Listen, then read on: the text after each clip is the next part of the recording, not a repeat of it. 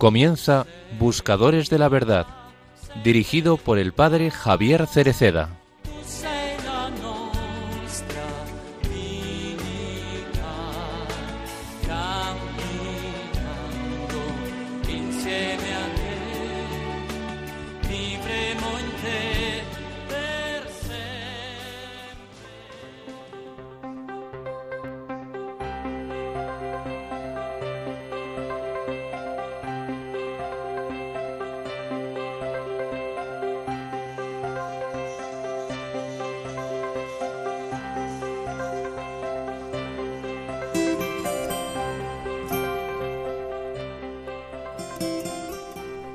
Este conocimiento, ¿de qué tipo es? Los maestros espirituales lo indican con el término deseo, que, en la raíz, es una nostalgia de plenitud que no encuentra nunca plena satisfacción, y es el signo de la presencia de Dios entre nosotros. El deseo no son las ganas del momento, no. La palabra italiana viene de un término latín muy hermoso, esto es curioso. De situs, literalmente la falta de la estrella. Deseo es una falta de la estrella, falta del punto de referencia que orienta el camino de la vida. Esta evoca un sufrimiento, una carencia y al mismo tiempo una tensión para alcanzar el bien que nos falta. El deseo, entonces, es la brújula para entender dónde me encuentro y dónde estoy yendo. Es más, es la brújula para entender si estoy quieto o estoy caminando. Una persona que nunca desea es una persona quieta, quizá enferma, casi muerta. Es la brújula de si estoy caminando o si estoy quieto. ¿Y cómo es posible reconocerlo? Pensemos un deseo sincero sabe tocar en profundidad las cuerdas de nuestro ser, por eso no se apaga frente a las dificultades o a los contratiempos. Es como cuando tenemos sed. Si no encontramos algo para beber, esto no significa que renunciemos, es más, la búsqueda ocupa cada vez más nuestros pensamientos y nuestras acciones hasta que estamos dispuestos a hacer cualquier sacrificio para apaciguarlo, casi obsesionados. Obstáculos y fracasos no sofocan el deseo, no, al contrario, lo hacen todavía más vivo en nosotros.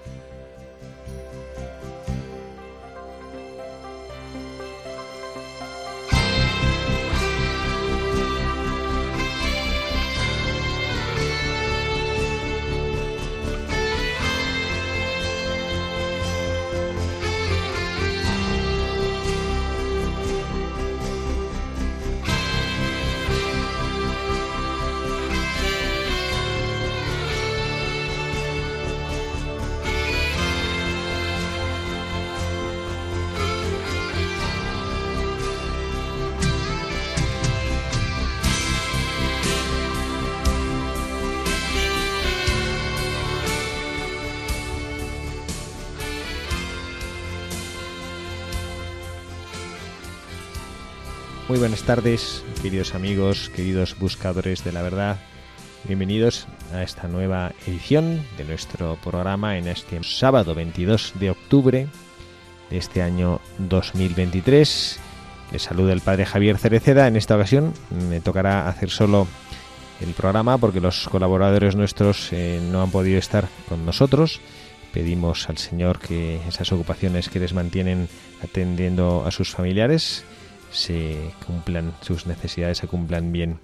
Y vamos a hacerlo, como siempre este sábado, buscando hacer reflexiones en voz alta y vamos a hacerlo también, ahora lo verán de una manera un poco peculiar, aprovechando que, no vamos a poder tener la tertulia ordinaria, el coloquio que solemos tener con nuestros colaboradores ordinarios, con Carla o con Pablo, vamos a hacer una cosa que, que me ha parecido significativo hacer después de que hace pocos días, el pasado 11 de octubre en concreto, celebramos el aniversario, 60 aniversario de la solemne apertura del Concilio Vaticano II, este evento increíble en la Iglesia que bueno que todavía tenemos que aprender muchas cosas de él y que quizá pasa un poco desapercibido. Creo que muchas veces nos hablan del Concilio, pensamos, uff, esto es una cosa como una antiquísima y que no sabemos cómo realmente ha afectado y aportado a nuestras vidas. Vamos a hacerlo, como siempre lo hacemos de mano de nuestro Santo Padre, el Papa Francisco. Hemos leído ahora un editorial de las catequesis que está dando los miércoles, lo está haciendo ahora sobre el discernimiento, nos ha hablado sobre el deseo, una reflexión profunda de cómo el deseo que hay en nuestro corazón que nos empuja a buscar cosas. Y la pregunta es que cuando el deseo es de cosas materiales y parece que nos, no, no, nos frenamos hasta que lo conseguimos y, y por qué cuando el deseo es las cosas de Dios, parece que nos desanimamos con tanta frecuencia. Bueno, vamos a tratar de, adivinar cuál es la respuesta a esta pregunta. Vamos a tratar de escuchar de la mano del Señor qué es lo que Él nos quiere decir y vamos a hacerlo, como siempre, con el Papa, leyendo y meditando juntos, reflexionando más que meditando juntos, en voz alta, la homilía que predicó en, eh, este aniversario de la Basílica de San Pedro el pasado martes 11 de octubre.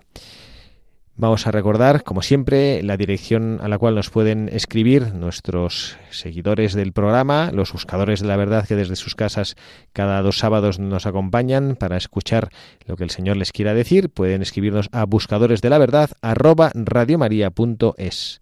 Y si quieren hacerlo por postal o una carta, pueden escribirnos a escribir el nombre del programa, Buscadores de la Verdad, y la dirección postal de la emisora es Paseo de Lanceros 2 código postal 28024, Madrid. Vamos entonces ya a escuchar y la, modalidad diversa, solemos, leer la vida de un santo que en, este programa que nos ilumine en las virtudes sobre las cuales queremos meditar. En esta ocasión lo que haremos será tres partes, que son las tres partes de la homilía que el Papa Francisco predicó y vamos a tratar de iluminarlas y de buscar alguna enseñanza que nos pueda acompañar en nuestra vida, algo que podamos incluir en nuestro equipaje en el camino que, en el cual eh, nos encontramos hacia el Señor, para que sea un camino más fructífero y más iluminado. Además, este programa vamos a tenerlo que hacer un poquito más breve porque hemos tenido la gracia de tener este rosario que ha concluido un poquito antes de empezar este programa y entonces vamos a estar un poquito más apretados de tiempo, pero bueno, vamos a tratar de, de, sacar el juego que la Santísima Virgen María nos quiera dar a cada uno de nosotros en este tiempo, en este programa. Entonces vamos a ello y, le pondré la música de fondo de, la presentación del buscador cada vez que leamos algo del Papa y luego la bajaré y ya podremos estar eh, compartiendo con ustedes eh, y tratando de iluminar alguna reflexión que nos ayude.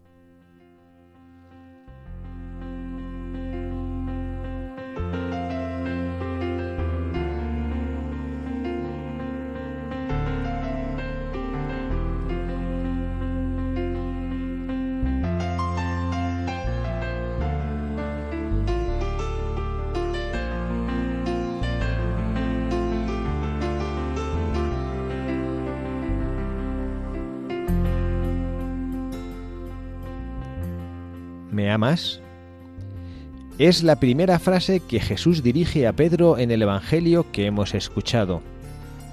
La última, en cambio, es apacienta mis ovejas.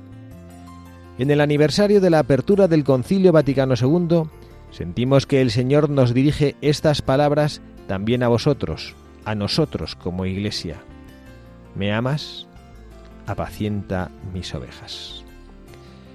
En primer lugar, ¿Me amas? Es una interrogación, porque el estilo de Jesús no es tanto el de dar respuestas como el de hacer preguntas, preguntas que interpelan la vida. Y el Señor, que habla a los hombres como amigos, movido por su gran amor y mora con ellos, nos pregunta todavía y seguirá preguntando siempre a la Iglesia, su esposa, ¿me amas? El Concilio Vaticano II fue una gran respuesta a esa pregunta fue para reavivar su amor que la Iglesia, por primera vez en la historia, dedicó un concilio a interrogarse sobre sí misma, a reflexionar sobre su propia naturaleza y su propia misión. Y se descubrió como misterio de gracia generado por el amor, se redescubrió como pueblo de Dios, cuerpo de Cristo, templo vivo del Espíritu Santo. Esta es la primera mirada que hay que tener sobre la Iglesia, la mirada de lo alto Sí. Hay que mirar la Iglesia ante todo desde lo alto, con los ojos enamorados de Dios. Preguntémonos si en la Iglesia partimos de Dios, de su mirada enamorada sobre nosotros. Siempre existe la tentación de partir más bien del yo que de Dios, de anteponer nuestras agendas al Evangelio, de dejarnos transportar por el viento de la mundanidad para seguir las modas del tiempo, o de rechazar el tiempo que nos da la providencia de volver atrás. Pero estemos atentos. Ni el progresismo que se adapta al mundo, ni el tradicionalismo o el involucionismo que añora un mundo pasado son pruebas de amor, sino de infidelidad. Son egoísmos pelagianos que anteponen los propios gustos y los propios planes al amor que agrada a Dios, ese amor sencillo, humilde y fiel que Jesús pidió a Pedro. ¿Me amas tú? Redescubramos el concilio para poder dar la primacía a Dios, a lo esencial, a una iglesia que esté loca de amor por su Señor y por todos los hombres que Él ama, a una iglesia que sea rica de Jesús y pobre de medios, a una iglesia que sea libre y liberadora. El concilio indica a la iglesia esta ruta. La hace volver como Pedro en el Evangelio a Galilea, a las fuentes del primer amor, para redescubrir en sus pobrezas la santidad de Dios. También nosotros, cada uno de nosotros tiene su propia Galilea, la Galilea del primer amor, y seguramente también cada uno de nosotros hoy está invitado a volver a su Galilea para escuchar la voz del Señor, sígueme. Ahí, para volver a encontrar en la mirada del Señor crucificado y resucitado la alegría perdida, para concentrarse en Jesús. Reencontrar la alegría. Una iglesia que ha perdido la alegría ha perdido el amor. El Papa Juan en sus últimos días escribía, esta vida mía que llega a su fin no podría terminar mejor que concentrándome totalmente en Jesús, Hijo de María. Grande y continuada intimidad con Jesús, contemplado en imagen, niño crucificado, adorado en el sacramento. Esta es nuestra mirada alta, nuestra fuente siempre viva. Jesús, la Galilea del amor, Jesús que nos llama, Jesús que nos pregunta, ¿me amas? Hermanos, hermanas, volvamos a las límpidas fuentes de amor del concilio. Reencontremos la pasión del concilio y renovemos la pasión por el concilio. Abismados en el misterio de la Iglesia, madre y esposa, digamos también nosotros con San Juan 23, que en la Iglesia viva la alegría. Si no se alegra, se contradice a sí misma porque olvida el amor que la ha creado. Y sin embargo, ¿Cuántos entre nosotros no logran vivir la fe con alegría, sin murmurar y sin criticar? Una iglesia enamorada de Jesús no tiene tiempo para conflictos, venenos y polémicas. Que Dios nos libre de ser críticos e impacientes, amargados e iracundos. No es solo cuestión de estilo, sino de amor, porque el que ama, como enseña el apóstol Pablo, hace todo sin murmuraciones.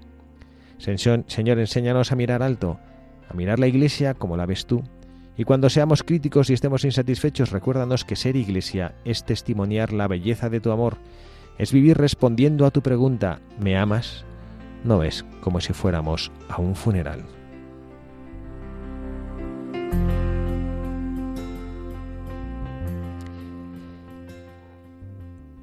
Bueno, pues hemos leído esta primera parte de la homilía del Papa, que es una, es una larga. Las otras, la segunda y la tercera, tiene tres partes, son un poquito, son más, son más breves, vamos a ser más ágiles.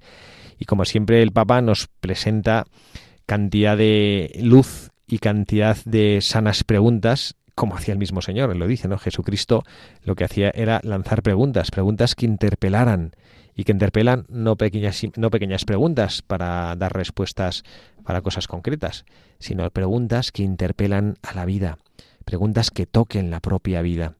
Y, esta primera pregunta, y es lo que nosotros tenemos que aprender y decirnos, porque el Concilio Vaticano era eso, el Concilio Vaticano se hizo porque, sobre todo porque los, el Espíritu Santo lo inspiró y lo inspiró a través de un Papa. Hemos también celebrado recientemente su fiesta, la fiesta de Juan 23, y, que, que, tiene esta relación, por supuesto, con la iniciación del concilio, que, es, que fue su gran legado a la Iglesia.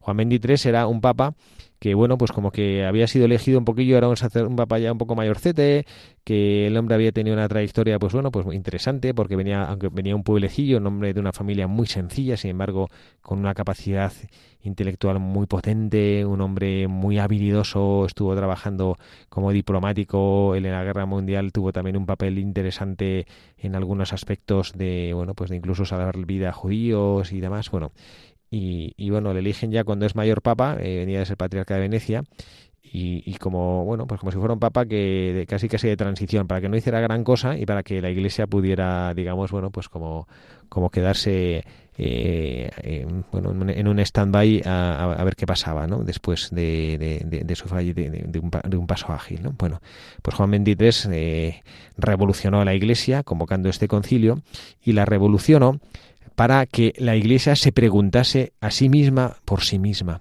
que la Iglesia se preguntase si estaba haciendo y estaba siendo aquello para lo cual Jesucristo la fundó.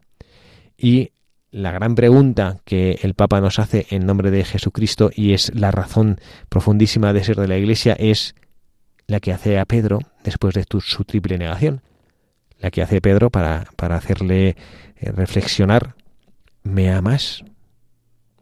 Esta es la gran pregunta que el Señor nos hace a cada uno de nosotros todos los días, cada vez que nos levantamos, cada vez que tenemos el don. Yo no sé si, los buscadores de la verdad se lo plantean, pero cada vez que nosotros nos despertamos por la mañana, escuchamos el despertador, nos lamentamos, ay, hay que empezar otro día. Sabemos el milagro que se produce cada vez que nuestro cuerpo se levanta la cantidad de funciones neurológicas, el corazón que no ha parado de latir, los pulmones que han estado respirando mientras dormíamos. ¿Cómo, cómo se hace eso? Y estoy dormido y mi cuerpo parece que vela para que la vida siga manteniéndose. Y vuelvo a ver, abro los ojos, entra la luz, veo las cosas, veo los seres a los que amo, doy una orden a mis manos, doy órdenes a mis pies, algunos quizá no por enfermedad, pero pues la mayoría de nosotros, y me responden, estos milagros que el Señor nos dona cada día. Y en ese día que empieza, el Señor también nos hace la pregunta, ¿tú me amas? Y este, esta pregunta, sobre todo, y es algo que eh, creo que podemos hacer aplicándolo a nuestra propia vida. El Papa Francisco nos ha lanzado en esta homilía de este aniversario a toda la Iglesia y yo estoy tratando humildemente de que nos preguntemos a nosotros mismos con las palabras del Papa lo que él está preguntando a su Iglesia. Nosotros nos sentimos mirados desde lo alto, porque si Dios nuestro Señor nos hace la pregunta, la gran pregunta de nuestra vida de si nos ama, no lo hace por, por una especie de curiosidad intelectual, sino lo hace porque Él quiere ver cuál es la respuesta de nuestro corazón. Y entonces nosotros lo primero que descubrimos es que le interesamos al Señor, que el Señor nos mira y si me pregunta que si yo le amo, es porque Él está deseando que le diga que sí. No tiene que hacer una estadística. Bueno, a ver cuánta gente me ama en el mundo. Venga, este sí, este no. No lo hace así. Lo hace porque Él a mí me ama. Y por eso me mira desde arriba. Y por eso me cuida. Y por eso, cada vez que empezamos nosotros un nuevo día, pues deberíamos estar felices por todo lo que el Señor nos regala. Porque, como dice la canción que vamos a utilizar para, para hacer nuestro, nuestro ratito de oración cantada que siempre nos ayuda tanto, si el Señor está conmigo, todo va bien. Todo está bien cuando el Señor está junto a mí. Y esto es lo que hay que tratar de, descubrir en este me amas. Primero, que el Señor le interesa mi amor. Que no es simplemente, bueno, pues como que parece que Él ha generado o ha creado un plan. No, no, no. Yo soy capaz de alegrar el corazón de Dios. Y cuando yo descubro esto, y cuando yo descubro que el Señor sí espera mi amor, y cuando yo descubro que cada día que amanece es un don, es un regalo que Dios me hace, y Él y me invita, ahora reflexionaremos después de el ratito de rezar otra vez, vamos a reflexionar que si el Señor me invita a estar con Él, a buscarle, es porque Él sabe que mi plenitud no la voy a poder alcanzar si estoy sin Él. Pero Él quiere respetar, lo hemos dicho tantas veces aquí, Él quiere respetar mi libertad.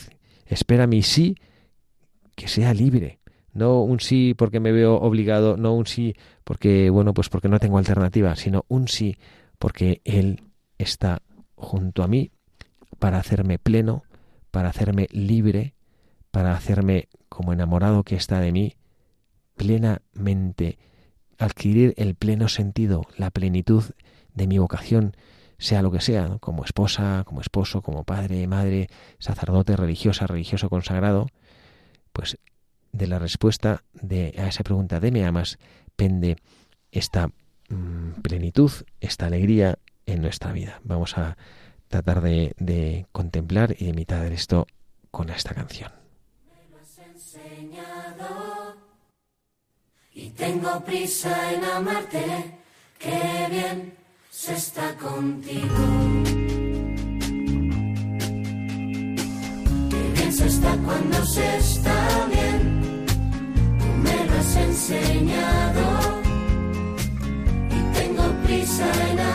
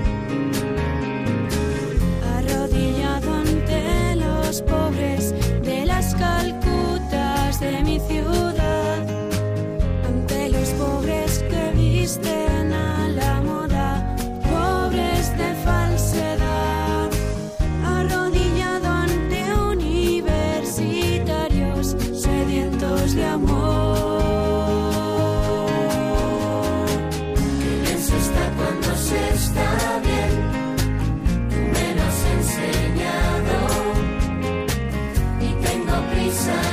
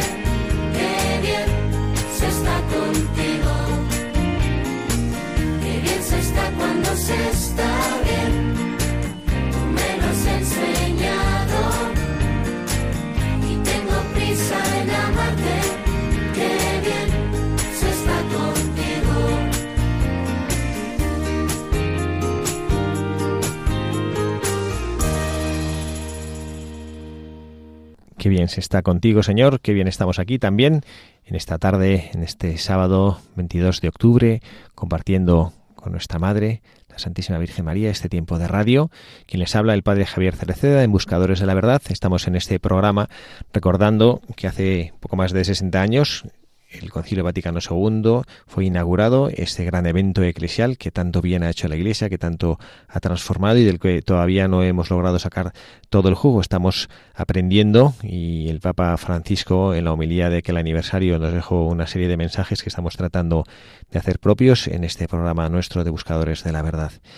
Yo quería compartir con ustedes, ya saben que nos gusta que pueda poder compartir en este, en este momento de nuestro programa algunas cosas que estamos haciendo en la radio y como acabamos de, de concluir una campaña buena de, de, donativos para poder hacer cosas eh, y lograr frecuencias aquí en España que lo hemos logrado para Aragón. El, había un objetivo para conseguir una licencia por 60.000 euros y gracias a la generosidad de todos nuestros oyentes se ha podido. Y también había un segundo objetivo que que necesitábamos 125.000 euros para conseguir otra licencia en Andalucía, también se ha conseguido.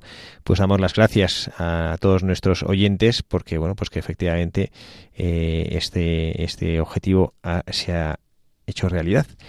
Y esto es porque la radio, como saben, no la radio, radio, María vive de todos ustedes, de los que la escuchan. Radio María no tiene ningún ingreso ni ninguna aportación estatal y no tenemos publicidad que nos pueda dar ingresos y cuesta 500, 564 euros cada hora la radio, tener aquí abierta la radio, ¿no?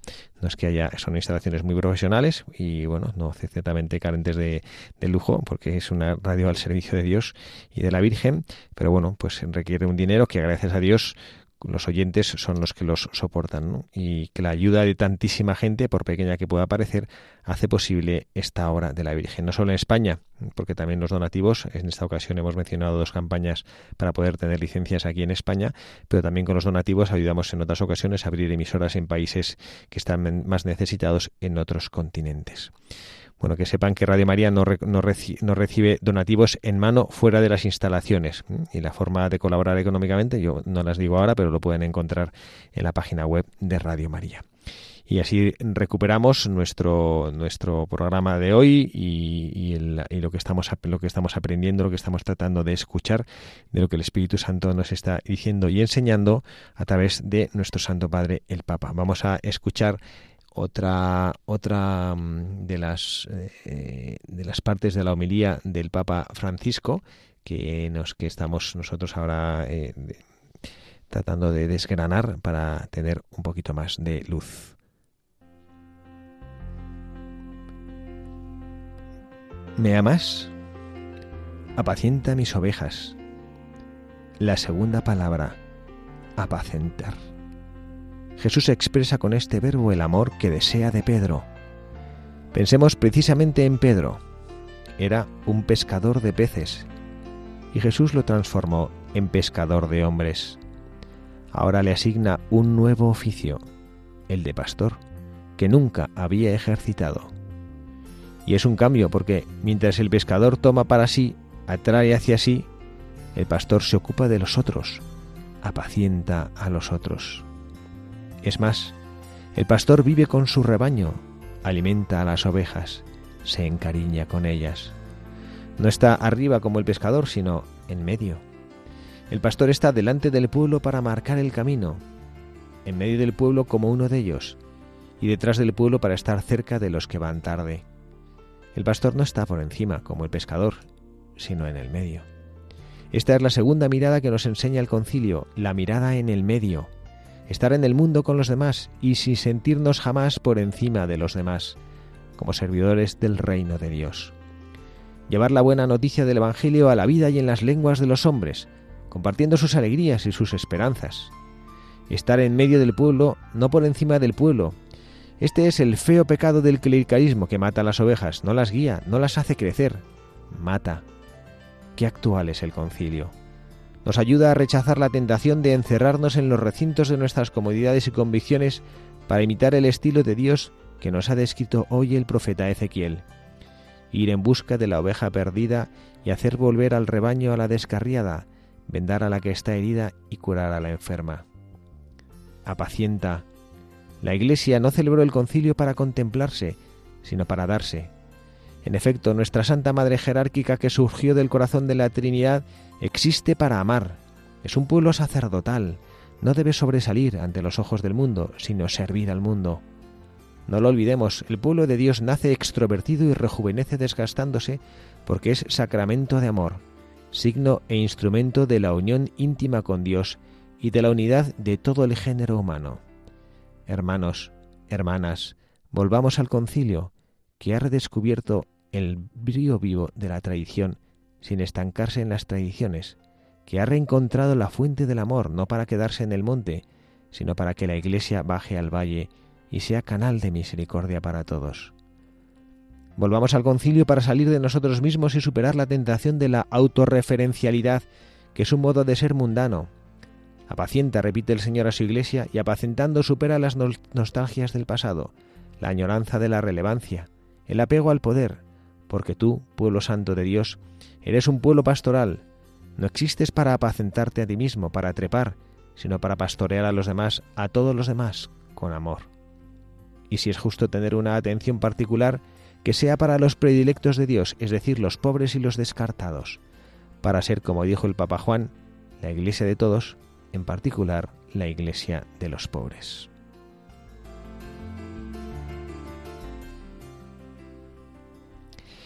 Bueno, pues aquí tenemos esta segunda parte de las tres que tiene la homilía del Papa Francisco y si en la primera nos hacía hincapié y el Papa pedía que nos fijásemos en esa invitación particular al, amor tal cual a la Iglesia, como, pero el amor que tenemos que vivir nosotros, que este es uno de los peligros que tenemos cuando escuchamos las cosas de Dios, que pensamos que son para los demás.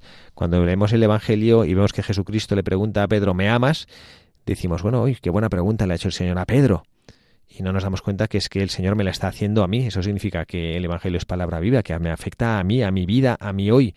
No es una cosa que miro como unos sucesos, una historia del pasado, sino es algo vivo que sucede ahora. Y el Señor me pregunta, es un acontecimiento de ahora.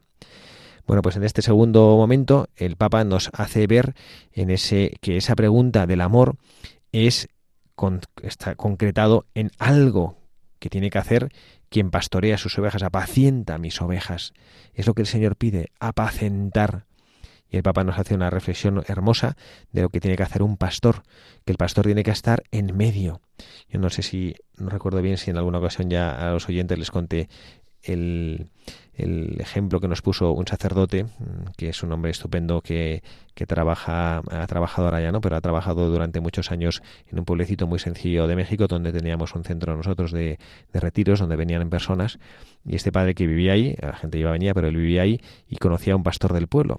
Y entonces le pregunto en una ocasión, que fue con un grupo de señoras que habían estado haciendo ejercicios espirituales y, está, y habían puesto la mirada en eso, en, en Jesús como buen pastor, y este sacerdote les llevó a hablar con este pastor, que insisto era un hombre sencillísimo, que apenas tenía formación, creo que no había ido a la escuela, pero bueno, tenía esa, esa un señor mayor, pero ya tenía la gran formación de la Universidad de la Vida y de la sabiduría que da el que ama al Señor, porque el Señor enseña muchas cosas cuando nosotros le amamos y, le, y, dedicamos la vida a seguirle en el amor que le profesamos.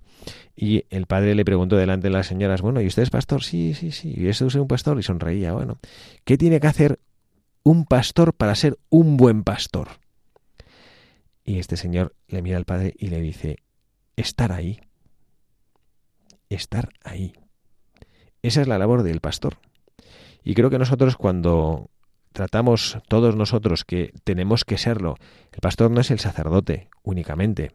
Es verdad que hay una estructura en la Iglesia y el Papa es el obispo de Roma y es el que representa a Pedro, el sucesor de Pedro, y es verdad que los obispos son los sucesores de los apóstoles, y es verdad que los sacerdotes encarnamos a Jesucristo, tenemos este cambio ontológico en nuestro ser, en nuestra ordenación sacerdotal, pero no somos los únicos pastores de la Iglesia. Todos los que nos damos cuenta que hay un rebaño que cuidar, y Jesucristo nos dice el Evangelio de una manera bellísima que cuando el Señor se encontraba con las personas y él estaba cansadísimo, se compadecía de ellas porque los veía como ovejas sin pastor. Y yo no sé, me parece que no hace falta demasiada inteligencia y basta con que estemos con los ojos abiertos y las orejas abiertas a lo que está sucediendo en el mundo, con la cantidad de personas perdidas, desorientadas, con pues todo, todos los problemas en, de, la sexualidad, de la orientación de la sexualidad, de las, de, de las adicciones a las drogas, a la pornografía, la cantidad de cosas que están pasando. Creo que no hace falta ser demasiado perspicaz para sentir como Jesucristo sentía cuando veía a las personas que eran que son ovejas sin pastor, somos como ovejas sin pastor. ¿Y qué tenemos que hacer nosotros? Pues dedicarnos a rezar que aparezca algún pastor o nosotros tratar también de pastorear. Pues es lo que el Señor está haciendo. ¿Me amas? El Señor te pregunta a ti, a ti, no pregunta así al mundo en general, te pregunta a ti, ¿tú me amas? Y entonces, y no te dice nada más, te lanza una pregunta. No te dice, oye, mira, te, dice simplemente, ¿tú me amas? Y si la respuesta es sí, yo creo que todos estamos aquí en la radio de María y si, si, dedicamos nuestro tiempo a tratar de escuchar lo que el Espíritu Santo nos tenga que decir a través de la radio, creo que la pregunta es ¿me amas? Y la respuesta creo que es sí, Señor, te amo. Y la respuesta de él es apacienta mis ovejas. Entonces el Concilio Vaticano II nos vino a decir y nos viene a decir y nos sigue diciendo que no es posible un amor acomodado, que no es posible un amor en la cual yo pues simplemente me dedico a ir a mi misa, a confesarme cuando lo necesito, a dar alguna, limosnilla de vez en cuando, a ir de vez en cuando a lo mejor a algún retirillo o escuchar alguna, alguna charla en la parroquia, a apuntarme a la escuela de la fe, a charlas de Biblia. No, no, eso está fenomenal. Pero no es solo eso. El Señor nos pide que apacentemos también. El Señor nos pide que cuidemos al mundo, no, no solo a los que vienen a misa, a la cantidad de personas que van por el mundo sin saber quién es Jesucristo, y que si lo conocieran, probablemente serían mucho más felices. Es verdad que es complicado. Yo soy sacerdote y me doy cuenta de ello, y estoy, eh, bueno, pues mm, soy sufridor de esta realidad. Vamos a escuchar la tercera parte de la homilía, que para mi gusto es la más hermosa, al menos, bueno, la más hermosa es una homilía bonita, pero que eh, el Papa como que aquí destila mucho del estilo mm, de su ser y de su predicar y que, bueno, pues creo que nos puede, como siempre, iluminar de manera particular en, bueno, pues en, nuestro, en nuestro actuar y en nuestra reflexión. ¿Me amas? Apacienta concluye el Señor mis ovejas. No piensa solo en algunas, sino en todas, porque las ama a todas, las llama a todas afectuosamente mías. El buen pastor ve y quiere a su grey unida bajo la guía de los pastores que le ha dado. Quiere, tercera mirada, la mirada de conjunto, todos, todos juntos. El concilio nos recuerda que la Iglesia a imagen de la Trinidad es comunión, el diablo, en cambio, quiere sembrar la cizaña de la división. No cedamos a sus lisonjas, no cedamos a la tentación de la polarización. ¿Cuántas veces después del concilio los cristianos se empeñaron por elegir una parte en la Iglesia sin darse cuenta que estaban desgarrando el corazón de su madre? ¿Cuántas veces se prefirió ser hinchas del propio grupo más que servidores de todos, progresistas y conservadores antes que hermanos y hermanas? De derecha o de izquierda, más que de Jesús. Erigirse como custodios de la verdad o solistas de la novedad, en vez de reconocerse hijos humildes y agradecidos de la Santa Madre Iglesia. Todos, todos somos hijos de Dios, todos hermanos en la Iglesia, todos Iglesia, todos. El Señor nos quiere así, nosotros somos sus ovejas, su rebaño, y sólo lo somos juntos, unidos. Superemos las polarizaciones y defendamos la comunión.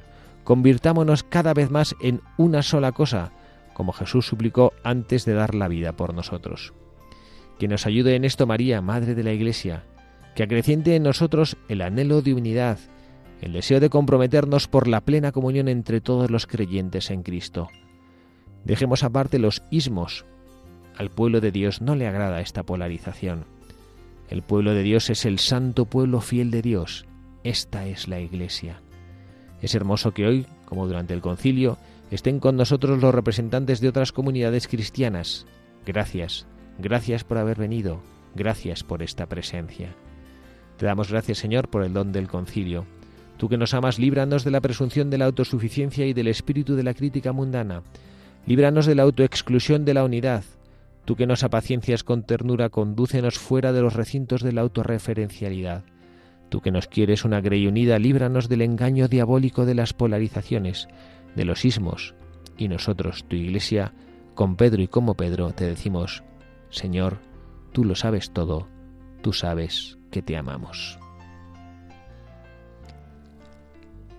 Bueno, pues este es la, tercera parte final de esta homilía preciosa del Papa Francisco en este aniversario de la, de la apertura del Concilio Vaticano II y creo que se explica por sí sola. El Papa nos invita a vivir unidos qué cantidad de veces, y en esto la Iglesia aquí sí tenemos que hacer golpes de pecho, porque qué cantidad de veces parece que nos miramos con un poco de recelo. También muchas otras trabajamos unidos de una manera bellísima. Pero creo que el Papa nos lo recuerda porque lo necesitamos tener presente. Nosotros seguimos al mismo Cristo. Yo hay veces que pues me encuentro personas, nosotros tenemos unos colegios en, en, España, en algunas de nuestras ciudades, y hay personas que conozco y de broma, pues cuando me encuentro con otra persona que lleva a sus hijos a un colegio religioso que no es de los nuestros, me dice, uy, estos, estos lo llevan a la competencia. Y yo, mm, que sé que es una broma, ¿no? Pero siempre, yo siempre explicito, no, no, no, en la iglesia no hay competencia. En la iglesia todos servimos al mismo Señor. Y en la iglesia, cuando la iglesia se hace viva en cualquier familia religiosa, la iglesia sale ganando y cuando el hombre ama a Jesucristo a través de cualquier familia religiosa, Dios nuestro Señor es glorificado. Y por eso creo que tenemos que aprender y recibir este mensaje de aprender a vivir unidos, de aprender a mirarnos como hermanos. En los Hechos de los Apóstoles así se decía, mirad cómo se aman. Y creo que a veces frente a tantas y tantas personas que son mayoría en nuestra España, que son mayoría las que no conocen a Jesucristo, las que no le conocen, no han oído hablar de Jesucristo. Esto me imagino que son conscientes los que nos están escuchando. Hay personas en nuestra patria que no han oído hablar de Jesucristo, ni bien ni mal. No le conocen, es un desconocido. Yo, eh, nosotros tuvimos una experiencia reciente con una, en la universidad en la que trabajamos, una persona que decía que, bueno, pues que viene una familia, un alumno que, que venía de una familia no cristiana, y que no, no, sabe quién es Jesucristo, pero no, no tiene nada contra él. No es que lo rechace, es que no sabe quién es y tiene deseo y anhelo, porque nada más entrar, pues ve los grupos y un día va a misa o de repente ve que hacen una peregrinación, van al Camino de Santiago y, y siente que ahí hay un bien y ese bien lo quiere descubrir. Bueno, pues esto, esta es la misión. Y el Señor nos pregunta que si le amamos y la manera de expresar el amor que le tenemos es apacentar sus ovejas, la manera que tenemos de amarle es vivir todos unidos, es trabajar juntos por Él.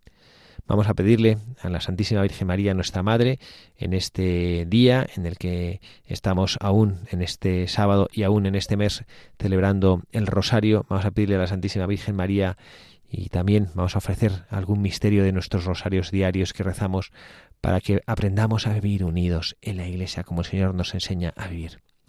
Gracias a todos nuestros oyentes por estar ahí, gracias por ser parte fuerte de esta radio, gracias por sostenernos con su apoyo ciertamente económico, pero sobre todo con su oración, con su presencia y haciendo que nuestra Madre, la Virgen, sea amada cada día más y con ello su Hijo Jesucristo sea más conocido y sea más glorificado. Que Dios les bendiga, que tengan un feliz fin de sábado y mañana domingo, Día del Señor nos encomendamos en nuestra oración los unos a los otros. Dios les bendiga.